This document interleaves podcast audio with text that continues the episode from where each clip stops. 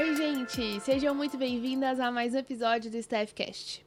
E hoje eu estou aqui para te explicar o porquê essas duas coisas juntas não precisam ser um problema. Se você caiu de paraquedas nesse episódio, a gente vai conversar hoje sobre psicóloga ela pode ser cristã? E eu acho muito interessante a gente começar trazendo alguns dados.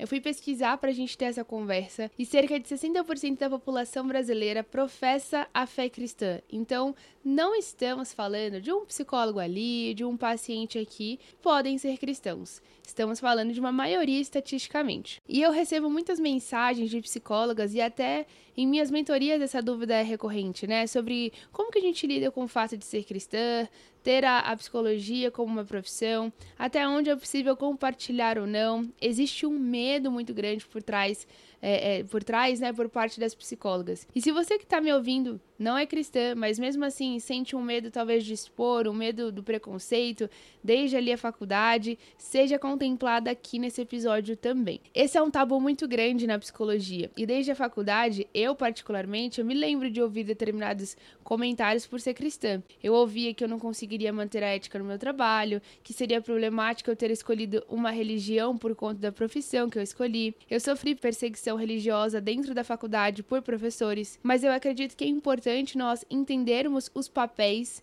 e os deveres como profissionais de psicologia, justamente para que a gente não faça besteira como muitas pessoas já fizeram e que o nosso trabalho continue sendo ético, transparente e valioso. Um dos pilares da terapia, e eu quero dar foco aqui, um foco maior nisso, né, na psicoterapia clínica, que é onde eu tenho a minha maior atuação hoje, e o primeiro ponto que eu quero trazer aqui é sobre a neutralidade. verdade. Você que me acompanha no Instagram, inclusive se você caiu nesse episódio de paraquedas, aqui na descrição estarão as minhas redes sociais, onde você pode me acompanhar um pouquinho mais e ter acesso a mais conteúdos, tá? Mas voltando, se você me acompanha lá no Instagram, já deve ter me visto brincar nos stories que neutro é detergente.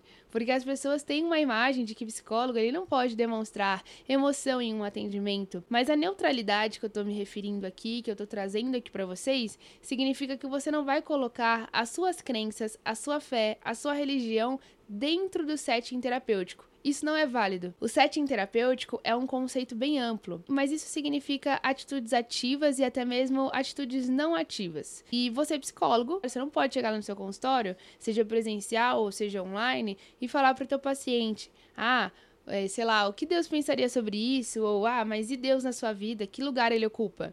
Isso não é o seu papel. Você, como psicólogo, precisa entender isso e assumir o seu papel ético dentro da psicologia. Um outro ponto é que você pode ser psicóloga, isso é uma escolha profissional que você fez.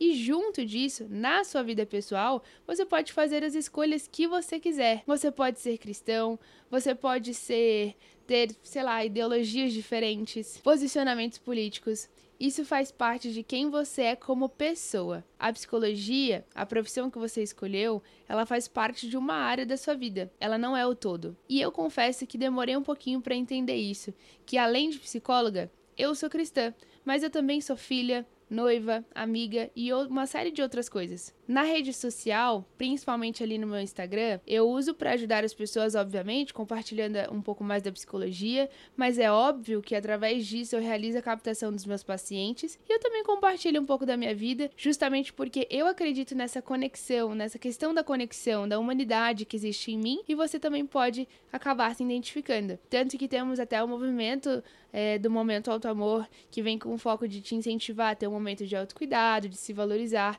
Então é muito importante importante a gente entender o foco da nossa rede social e a gente não misturar as coisas a ponto de gerar confusão. Acredito que é importante nós reforçarmos que a psicologia, ela é uma ciência, ela é uma escolha profissional e ser cristã tem a ver com a sua fé e não com a ciência e é uma escolha pessoal. Enquanto a psicologia tem a ver com a mente, o cristianismo tem a ver com a minha espiritualidade. Inclusive, existem abordagens da psicologia que reconhecem a importância da espiritualidade na vida das pessoas. Então, quando a gente entende o papel de cada coisa no seu lugar, não fica confuso e nem polêmico. E isso me ajuda a separar os ambientes. E quando eu estou atendendo, não infringir o código de ética e colocar o que eu acredito ali no setting terapêutico, como eu já mencionei anteriormente. É claro que se meu paciente trouxer demandas que ele queira trabalhar sobre a espiritualidade dele, por exemplo, Qualquer psicólogo, seja religioso ou não, ele deve conseguir amparar, gerar acolhimento e não ter nenhum tipo de preconceito com as crenças do seu paciente. Mas é muito importante que não parta da gente, quanto psicólogos,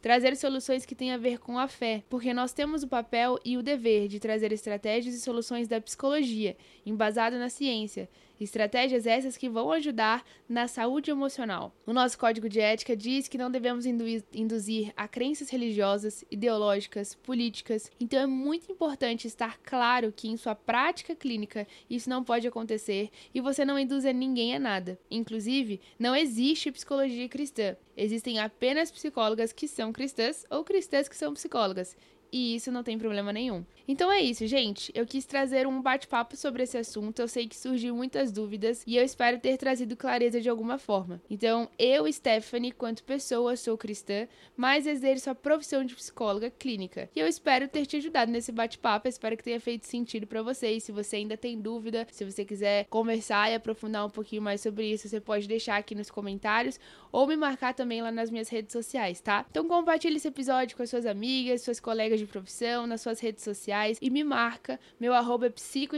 Araújo e vai ser um prazer também saber a sua opinião, o que, que você acha disso tudo, tá bom? Um super beijo e até a próxima. Tchau!